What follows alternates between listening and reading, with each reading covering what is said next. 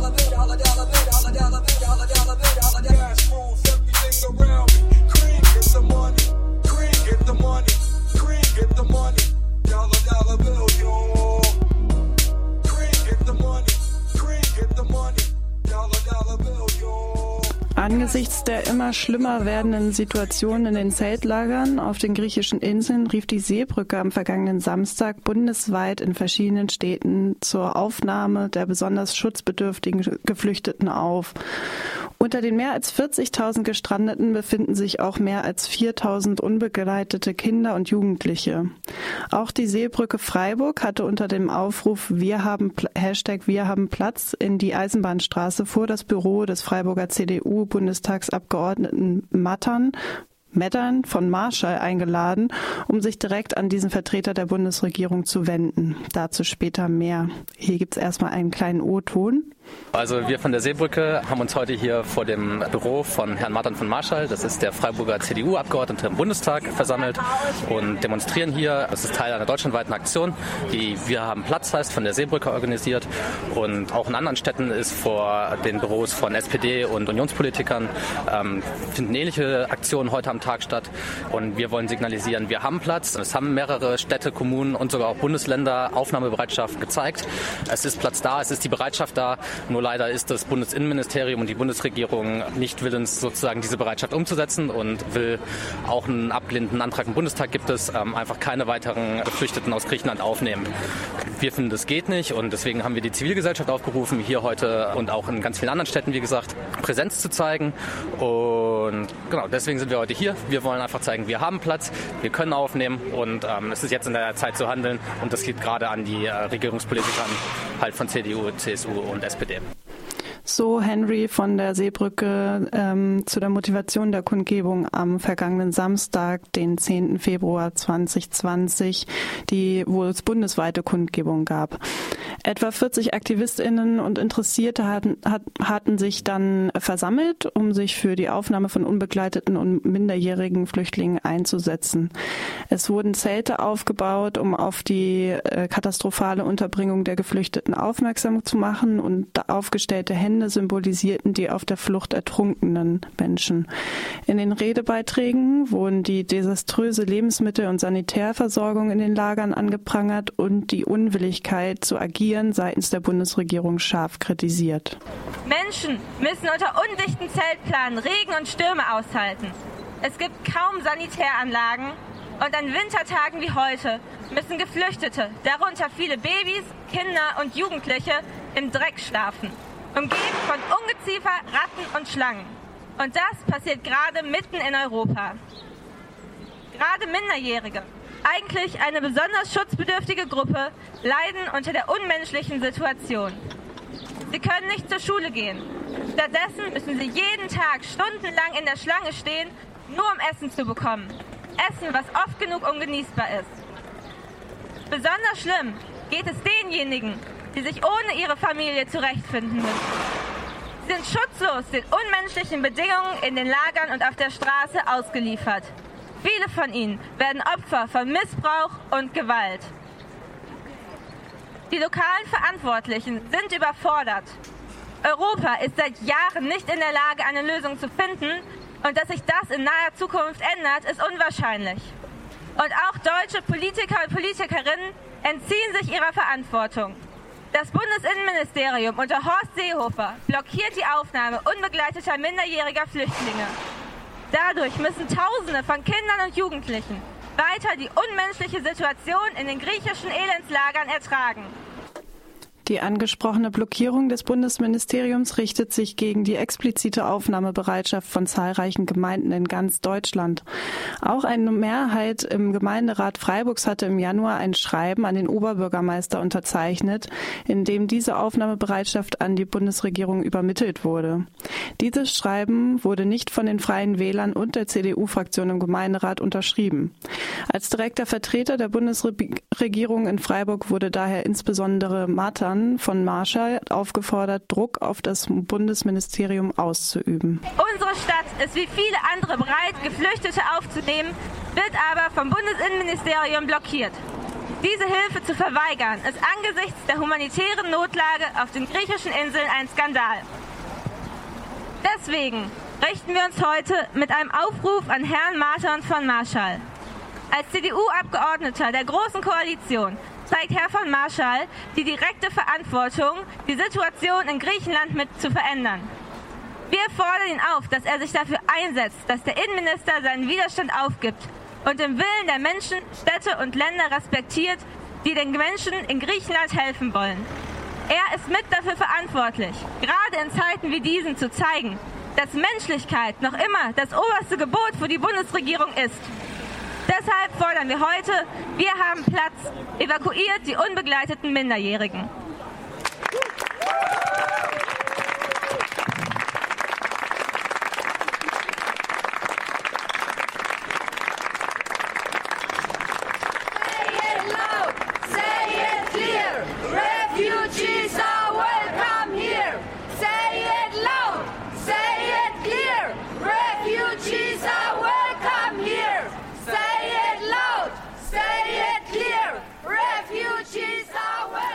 Die Anwesenden zeigten sich solidarisch und stimmten in Sprechchöre ein.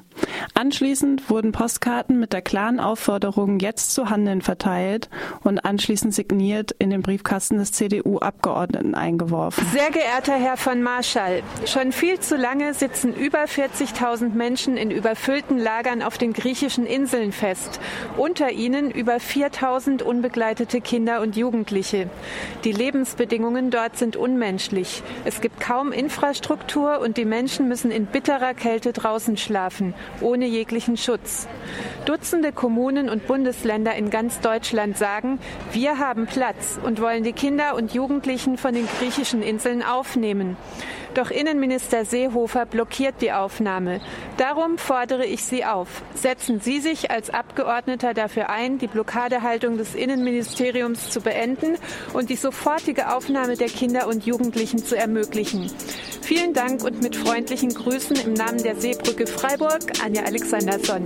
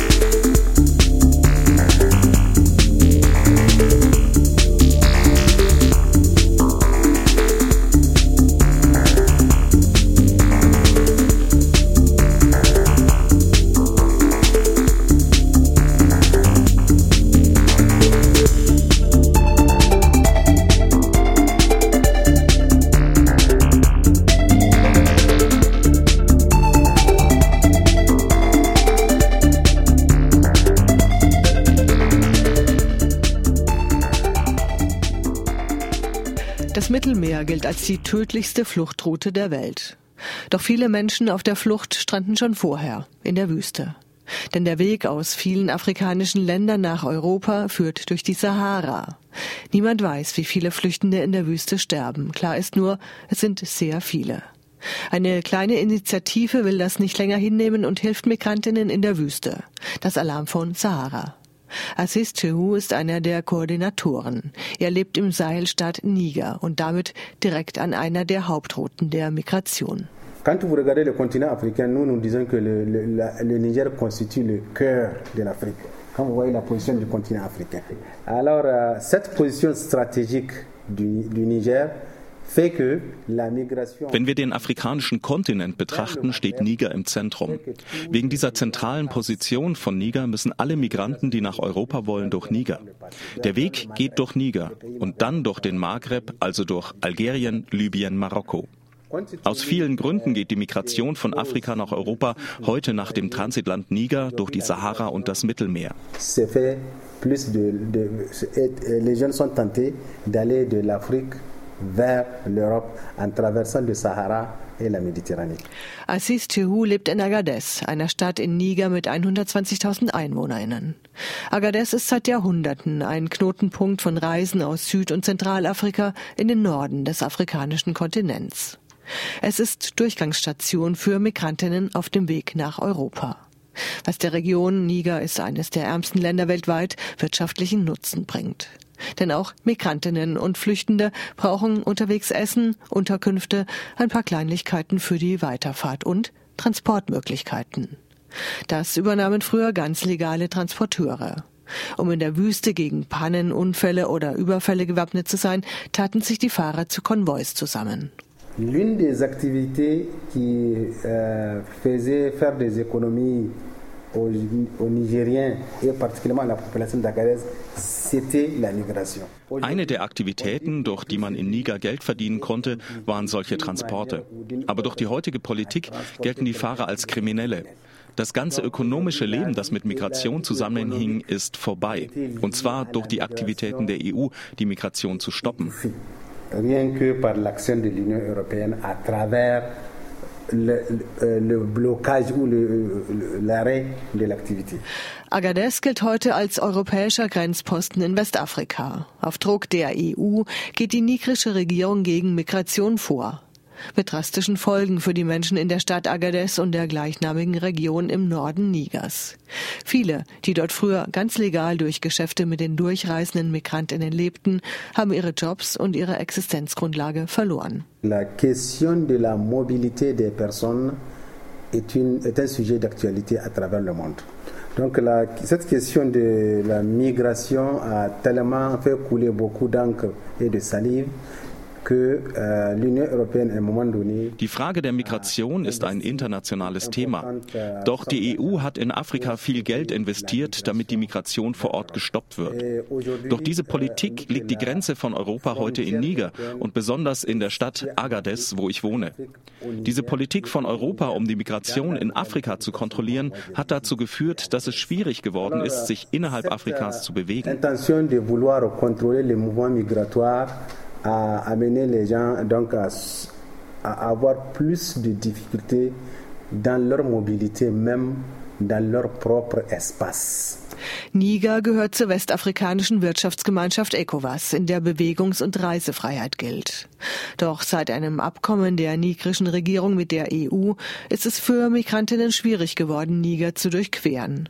Ein Gesetz von 2015 verbietet es allen Ausländern, nördlich von Agadez zu reisen. Auch für BewohnerInnen der ECOWAS-Wirtschaftsgemeinschaft gilt das. Der Transport von Menschen ohne nigrischen Pass ist dort nun illegal.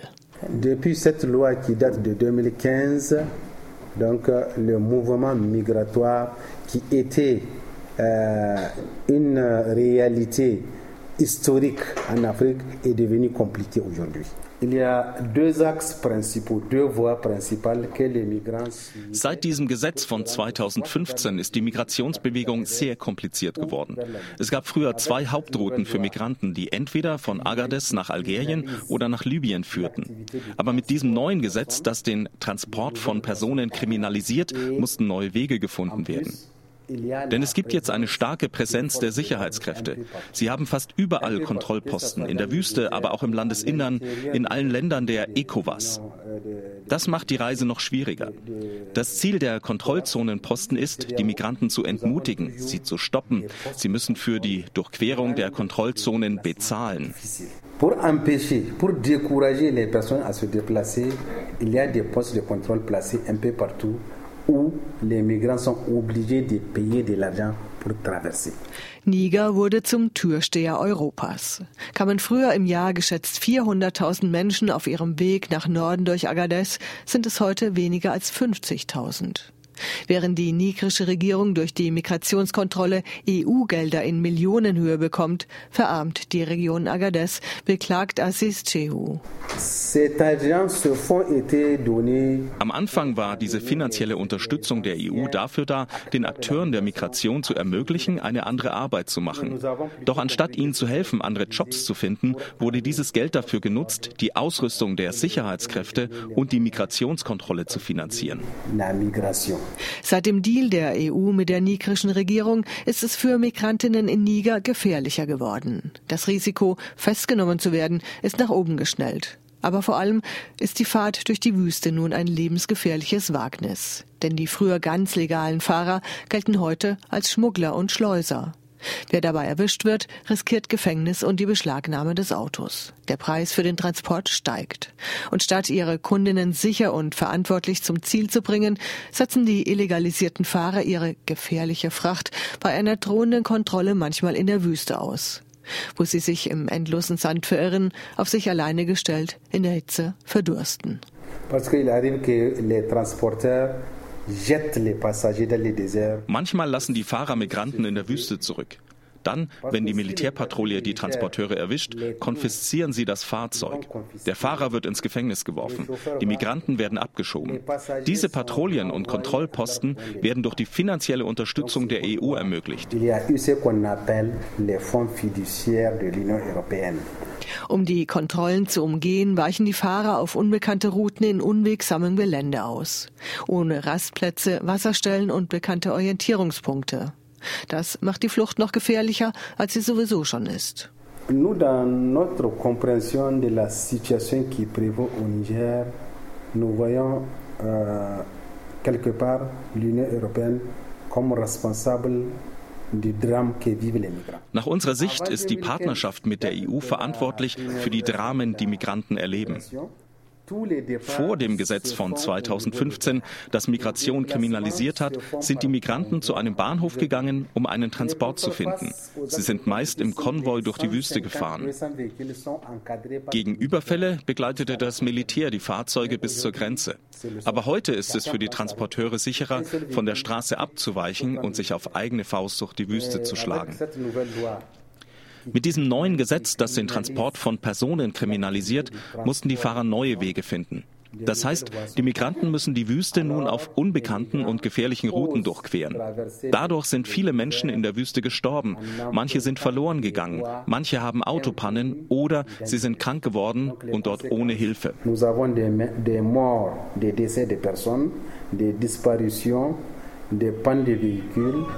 des morts, des décès de personnes, des disparitions, des pannes de véhicules et des cas de maladie dans le désert où des fois les personnes ne sont pas secourues.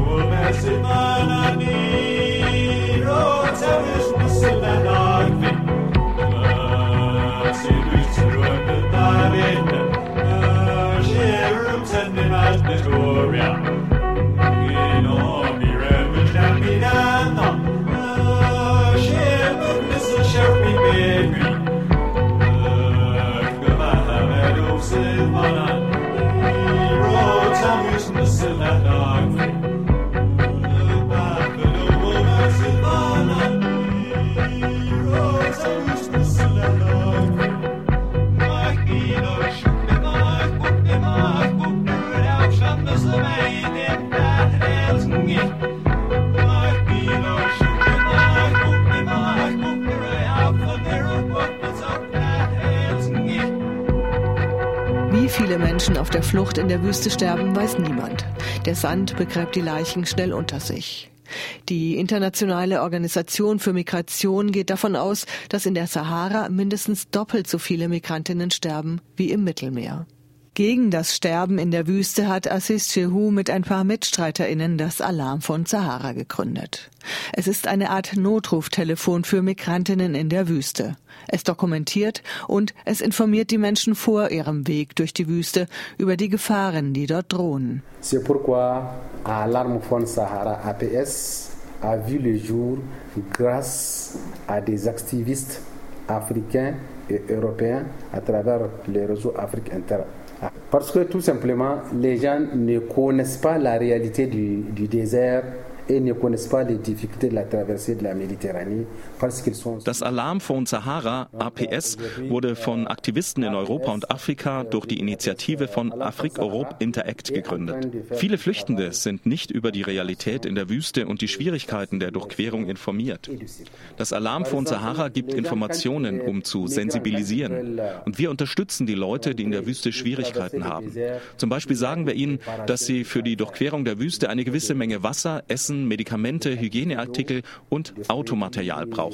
Denn in der Wüste wohnt niemand. Es gibt keine Brunnen, keinen Baum und es ist eine sehr lange Strecke. Le désert, en fait, c'est un territoire vaste, territoire de sable, où il n'y a ni arbre, ni point d'eau, ni des personnes qui vivent. Ce n'est que sur une grande distance que les personnes traversent avec tous les risques que cela encourt.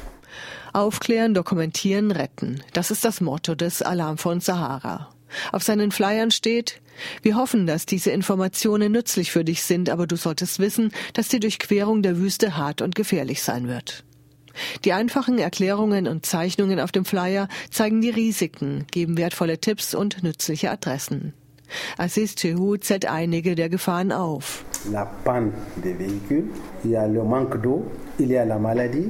Autopannen, Mangel an Trinkwasser, Krankheit, in der Wüste sterben oder entführt werden. Deshalb haben wir solche Flyer für die Migranten gemacht. Denn wir können die Migration nicht stoppen. Das ist auch nicht unsere Rolle. Wir können nur Informationen über die Gefahren geben. Migration ist ein universelles Recht. Niemand verlässt sein Zuhause aus einer Laune heraus ne, quitte, ne veut quitter chez lui par de gaieté et de cœur.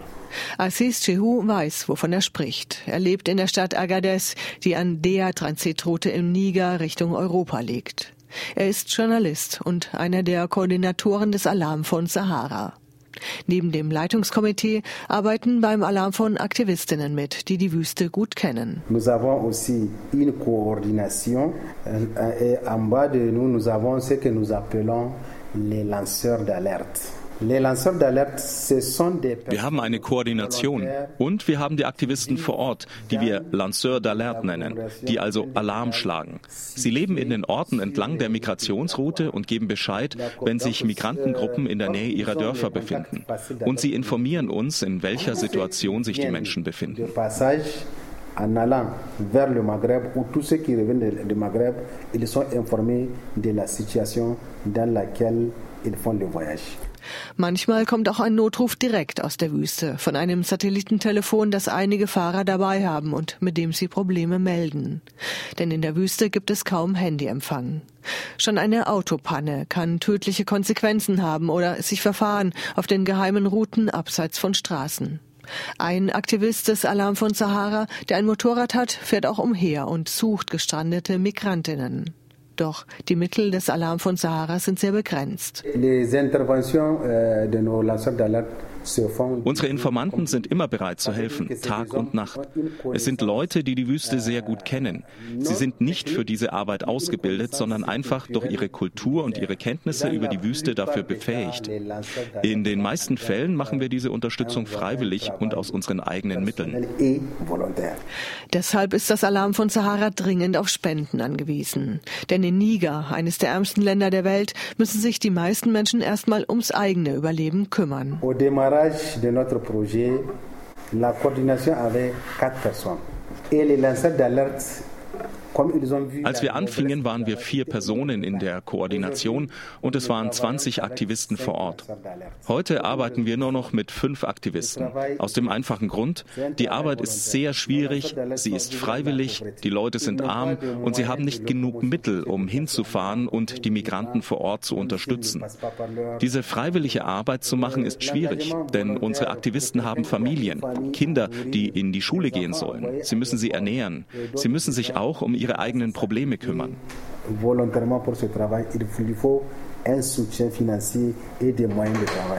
Wer sich aus West- und Zentralafrika auf dem Weg nach Europa macht, kommt fast immer durch Niger und muss die Sahara durchqueren. Der Weg durch die Wüste ist voller Gefahren, und selbst wer es nach Algerien geschafft hat, findet sich manchmal doch im endlosen Sand der Wüste wieder. Denn die algerischen Einsatzkräfte schieben Flüchtende und Migrantinnen genau dorthin ab. Dans le processus de la migration, certaines personnes Abschiebungen aus Algerien laufen folgendermaßen ab. Die Migranten aus der Subsahara werden in Algerien zum Beispiel auf dem Weg zur Arbeit verhaftet und dann mit Armeelastwägen zu Point Zero in der Wüste gebracht und ausgesetzt. Viele, die abgeschoben werden, sind also überhaupt nicht darauf vorbereitet. Oft haben sie überhaupt nichts bei sich, außer der Kleidung, die sie tragen. Manchmal sind die algerischen Sicherheitskräfte aggressiv und nehmen den Migrantinnen und Migranten Geld weg oder verletzen ihre Menschenwürde. Point Zero, das ist Niemandsland, Wüste zwischen Algerien und Niger. Kein Baum, kein Schatten, kein Wasser, aber bis zu 48 Grad heiß. Kein Orientierungspunkt. Oft heißt es einfach nur, lauft in diese Richtung, dort ist der nächste Ort. Wer unterwegs die Orientierung verliert oder zu entkräftet zum Weitergehen ist, ist verloren. Um von Point Zero zum nächsten Ort zu gelangen, sind es 15 Kilometer durch die Wüste.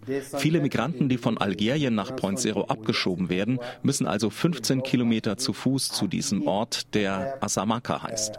Das ist das erste nigrische Dorf, wo sie erstmal Aufnahme finden können. Das Alarm von Sahara versucht sie dort im Rahmen seiner Mittel zu unterstützen. Eigene Unterkünfte oder Autos, die für die Wüste taugen, um Migrantinnen zum Beispiel von Point Zero wegzubringen, hat das Alarm von Sahara nicht. Deshalb wenden sich die Aktivisten an andere NGOs mit mehr finanziellen Möglichkeiten oder auch an Soldaten, um den Migrantinnen aus der Wüste wegzuhelfen. Ce qui fait que pour certains des migrants qui quittent le point zéro pour Asamaka,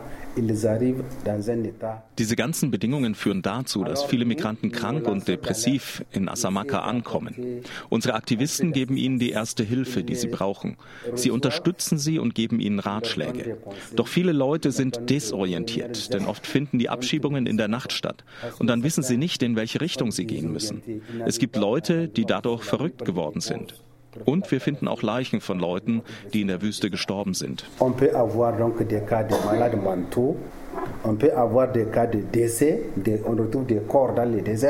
Doch viele Leichen werden nie gefunden, sondern verschwinden im endlosen Sand der Wüste.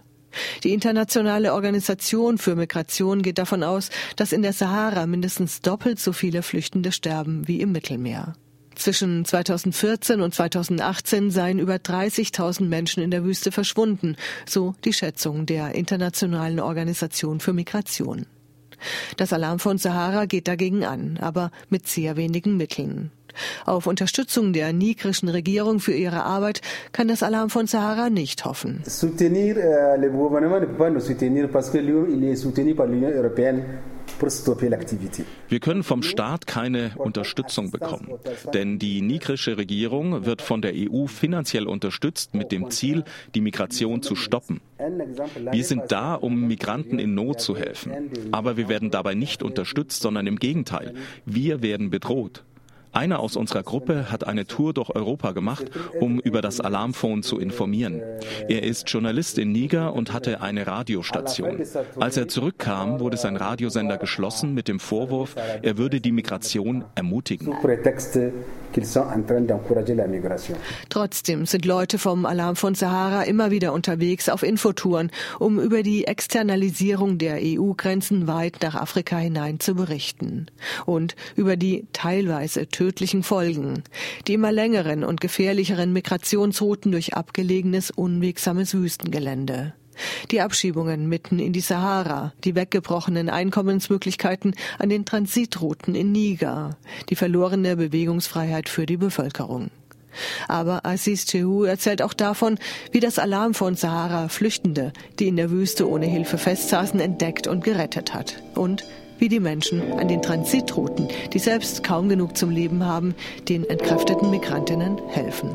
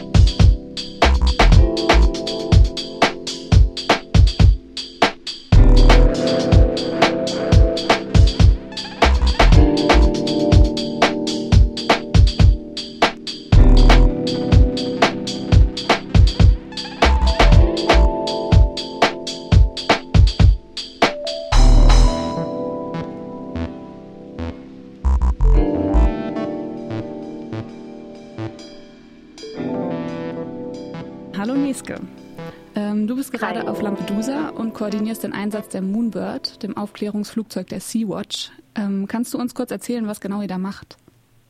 Ähm, ja, wir ähm, haben seit 2017 bereits diese Operation Moonbird, machen zivile Luftaufklärung eben im zentralen Mittelmeer, weil Sea-Watch damals schon im ersten Jahr ähm, der Operateur mit dem Schiff festgestellt hat, dass ähm, auch wenn damals ja noch viele Schiffe draußen waren, Boote verloren gehen, weil die Schiffe einfach langsam sind, weil sie in Rettung involviert sind und dann Positionen, die sie vorher von äh, Booten wussten, ähm, die alt sind und sie die Boote dann nicht mehr wiederfinden.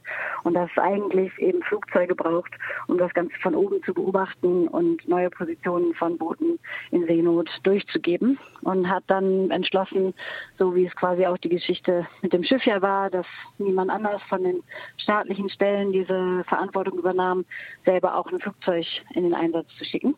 Und seitdem ähm, betreiben wir eben Moonbird und sitzen da mit vier Leuten drin und fliegen eben morgens hier von der Insel los und sind dann so fünf bis sechs Stunden unterwegs und suchen eben nach Booten in Seenot. Ähm, und heutzutage arbeiten wir damit, dabei eben mit Alarmphone zusammen und mit den anderen NGO-Schiffen da sonst niemand mehr mit uns kooperieren will und uns auch keine Informationen gibt, weil das ganz klare Ziel der EU hier unten ja ist Abschottung und dass kein Mensch mehr nach Europa kommt. Und heute war ein ganz guter Tag, oder? Ihr konntet äh, ein Boot spotten und die Rettung nach Lampedusa koordinieren. Kannst du uns davon kurz erzählen? Mhm. Ähm, ja, am Ende war der, war der heutige Tag wirklich gut. Ähm, er startete jedoch wahnsinnig frustrierend, weil Alarmphone bereits gestern Mittag über zwei Boote berichteten, die sich bereits in maltesischer Suchzone befanden. Und ähm, wo bei dem einen sogar der Sprit schon ausgegangen war und äh, sie nicht mehr weiterfahren konnten und die Menschen um Hilfe baten. Und obwohl die staatlichen Stellen informiert wurden, wurde keine Rettung eingeleitet, sondern es wurde abgewartet. Ähm, es wurde ein Flugzeug wohl auch geschickt, ein Militärflugzeug, äh, was die Position zwar bestätigt hat, aber eben kein Schiff zur Rettung. Und so wurden wir dann heute Abend von unserem Landteam äh, halt auf dem Laufenden gehalten und dann heute früh geweckt mit der Aussage, dass wir los müssten, um eben nach diesen Booten zu gucken und zu sehen, in welchem Zustand sie sind, ähm, was wir dann auch getan haben und konnten dann aber dabei eben ähm, glücklicherweise feststellen, dass endlich Malta ein Rettungsschiff geschickt hatte für das eine Boot. Wir haben dann das, dem Schiff die Position noch durchgegeben, haben unsere Mission eben weiter fortgesetzt, nachdem wir auch das zweite Boot gefunden hatten und ähm, waren nach einigen Stunden weiterer Suche, sind wir wieder dahin zurückgekehrt und das eine Boot war gerettet, aber das zweite noch immer nicht. Und äh, in einigen Meilen Entfernung sahen wir dann italienische Küstenwache und ähm, Zollboot, die dort abwarteten und quasi in italienischer Suchzone warteten, bis dieses Boot sich eben in ihr Gebiet reinbewegte. Ähm, als sie aber dann gesehen haben, dass wir kamen und diese ganze Situation ja dokumentieren, das ist ja auch eine unserer Hauptaufgaben, quasi Menschenrechtsverletzungen ähm, und internationales Seerechtsverletzungen zu dokumentieren, um das eben auch publik zu machen, ähm, haben sie dann auf einmal ähm, den Hebel auf den Tisch gelegt und mit Vollspeed auf dieses Boot zugefahren und haben es dann eben auch gerettet. Und das Schöne war dann, dass wir eben dann hier auch wieder auf Lampedusa gelandet sind und zum Hafen gefahren sind und dort auch gesehen haben, wie die Leute eben an Land gebracht wurden und ihnen noch zuwinken konnten, als sie dann hier in, ähm, in das Center gebracht wurden. Und beobachtet ihr das öfter, dass die maltesischen und italienischen Behörden nicht reagieren und eigentlich ihre äh, Pflicht auf Seenotrettung verletzen? Ja, das ist eigentlich das Übliche leider, ähm, dass obwohl sie informiert werden, entweder eben von, von uns, vom Flugzeug oder von Alarmphone oder selbst auch von eben Militärfliegern oder Frontex, die hier auch mit Flugzeugen im Einsatz sind, dass sie keine Rettung einleiten. Da spielen so verschiedene ähm, Beweggründe eine Rolle. Und das eine ist, dass die Malteser, das mussten wir leider mehrfach mittlerweile dokumentieren, und äh, auch mit ansehen, dass sie versuchen, die sogenannte libysche Küstenwache dazu zu bringen, in der maltesischen äh, Suchzone die Leute wieder einzufangen sogar, was definitiv ähm, Gesetze bricht und äh, was sie auch versuchen zu verheimlichen. Mm, so dass wir manchmal eben dadurch, dass wir vor Ort waren und darüber äh, mit dem Flugzeug quasi gekreist sind, äh, so viel Druck aufbauen konnten, weil sie eben wissen, dass es dokumentiert wird und sie nicht einfach in dieser Blackbox, die das Mittelmeer hier unten ansonsten ist, ähm, machen können, was sie wollen. Das ist das eine. Also sie versuchen ähm, auch selbst, wenn die Leute schon so weit Richtung Norden gekommen sind, sie wieder mit Hilfe der Libyer zurückzupushen. Ähm, dann manchmal versuchen sie dasselbe mit Tunesien, wenn die, wenn die Boote halt in der Nähe ähm, der tunesischen Suchzone noch sind. Und dann gibt es den ganzen ähm, Hickhack wirklich zwischen Italien und Malta, die sich hier das hin und her schachern und versuchen jeweils ähm, die Verantwortung von sich zu schieben und äh, dem anderen jeweils zuzuschieben, so dass oftmals wirklich Boote ähm, über 24 Stunden allein gelassen werden und es dann zu so ähm, furchtbaren Situationen kommt, dass dort äh, wirklich einfach Stunde um Stunde nur Flugzeuge darüber kreisen und keine, keine Rettung geschickt wird. Und solange eben keine NGO-Schiffe hier unten sind, ähm, gelingt ihnen das eben dann immer wieder, dass diese Menschen dann wieder zurückgebracht werden nach Libyen sozusagen oder auch, äh, wie in einigen Fällen passiert, Boote dann tatsächlich auch noch verschwinden und die Menschen sterben. Vor zwei Tagen habt ihr das auch beobachtet, dass die libysche Küstenwache Menschen auf dem Mittelmeer abgefangen hat. Kannst du das kurz schildern? Ja, das war ein Boot, ähm, das auch Alarmphone angerufen hat und um Hilfe gebeten hatte. So haben wir dann auch davon erfahren. Ähm, und wir sind morgens losgeflogen, um nach ihm zu suchen und ähm, haben das dann auch gefunden. Und darüber kreiste aber eben schon ein Flugzeug von Frontex.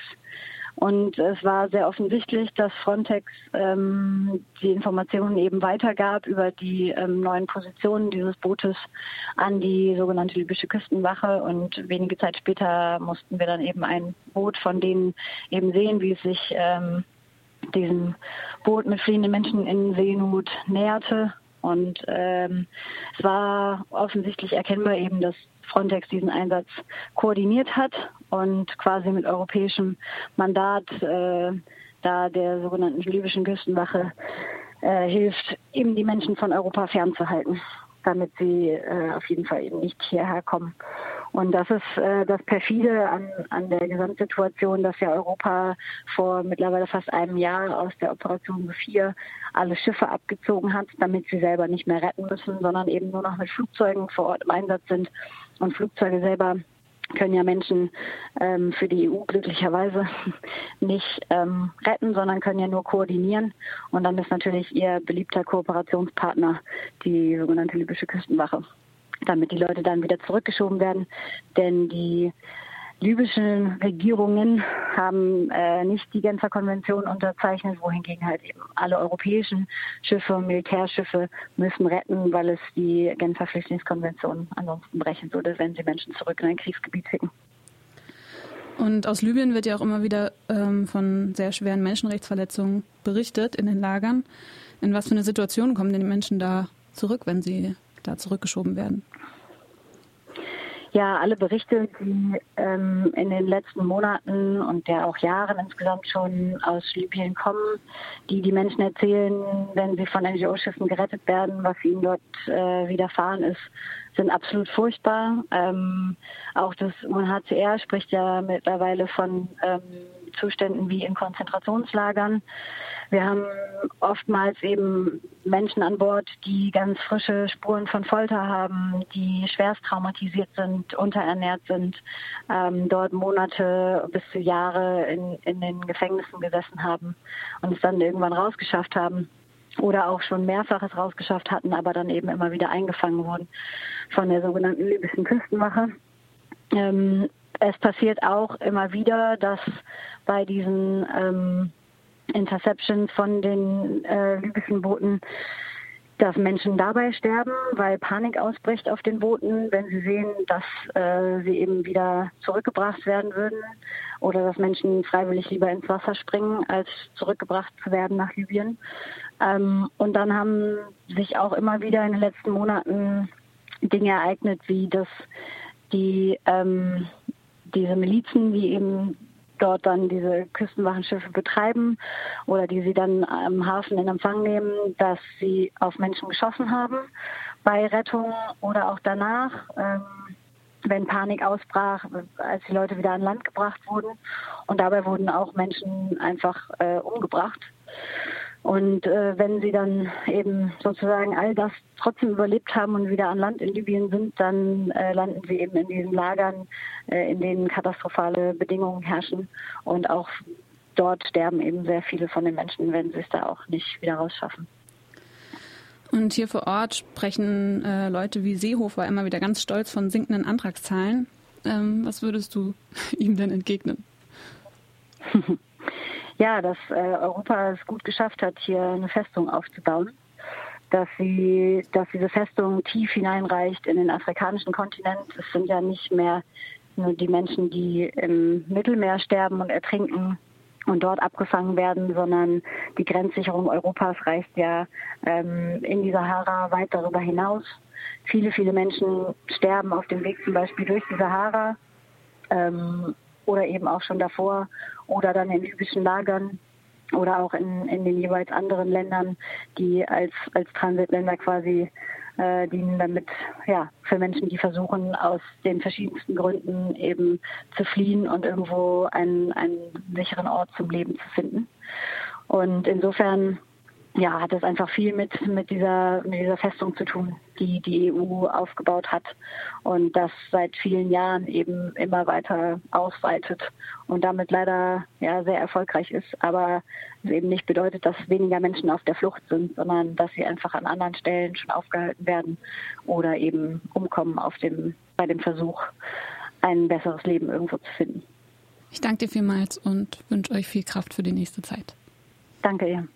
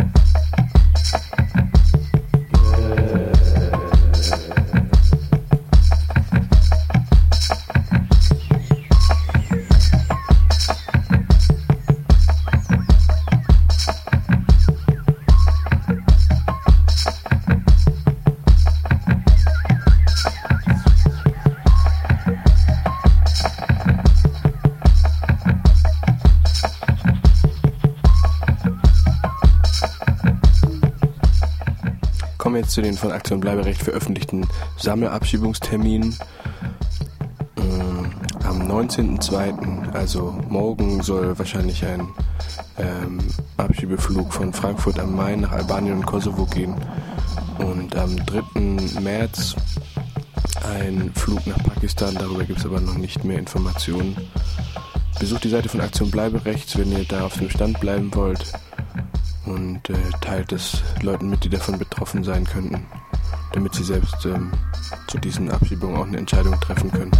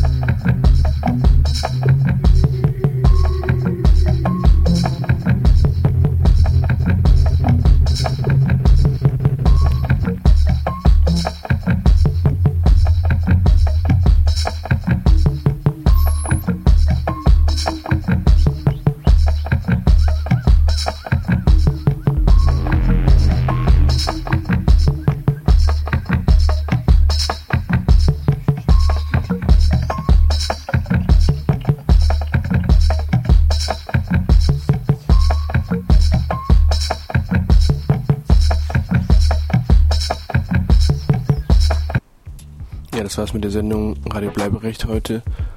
Danach äh, läuft La Radio und äh, der Magical Mystery Mix und Sinus Kokosnuss. Ähm, bis nächsten Monat.